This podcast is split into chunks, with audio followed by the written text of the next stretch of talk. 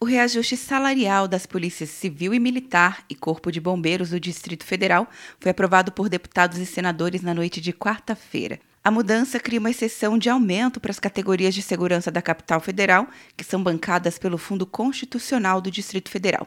Segundo os senadores Alci Lucas, o aumento poderá ser de 25% sobre as gratificações da PM e de 8% para a Polícia Civil. Ele afirmou ainda que o pagamento retroativo a janeiro depende de uma medida provisória. Esperamos que na sequência seja ditado a medida provisória recompondo essa injustiça de anos, até porque os nossos policiais estão já com salário reduzido, porque com a aprovação da Previdência e a aprovação da reestruturação da carreira das Forças Armadas, que é a Previdência dos Militares, a Segurança Pública do DF, só teve redução salarial. Então nós estamos recompondo essas perdas o relator senador Eduardo Gomes negou qualquer impacto nas contas públicas ao esclarecer que o Fundo Constitucional do Distrito Federal conta com recursos próprios.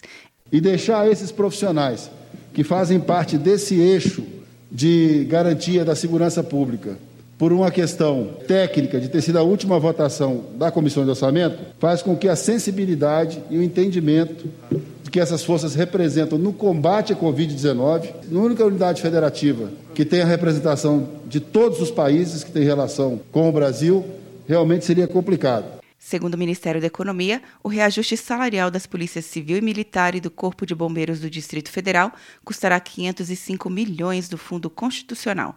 Atenção, você que fez o Enem! Sua nota pode valer uma bolsa de estudos de até 100% para os cursos de graduação à distância da Uninter. Isso mesmo! Até 100% de desconto em mais de 90 cursos. Transforme seu futuro. Acesse o site e inscreva-se agora. Uninter, a melhor educação à distância do Brasil. Uninter.com de Brasília, Luciana Castro.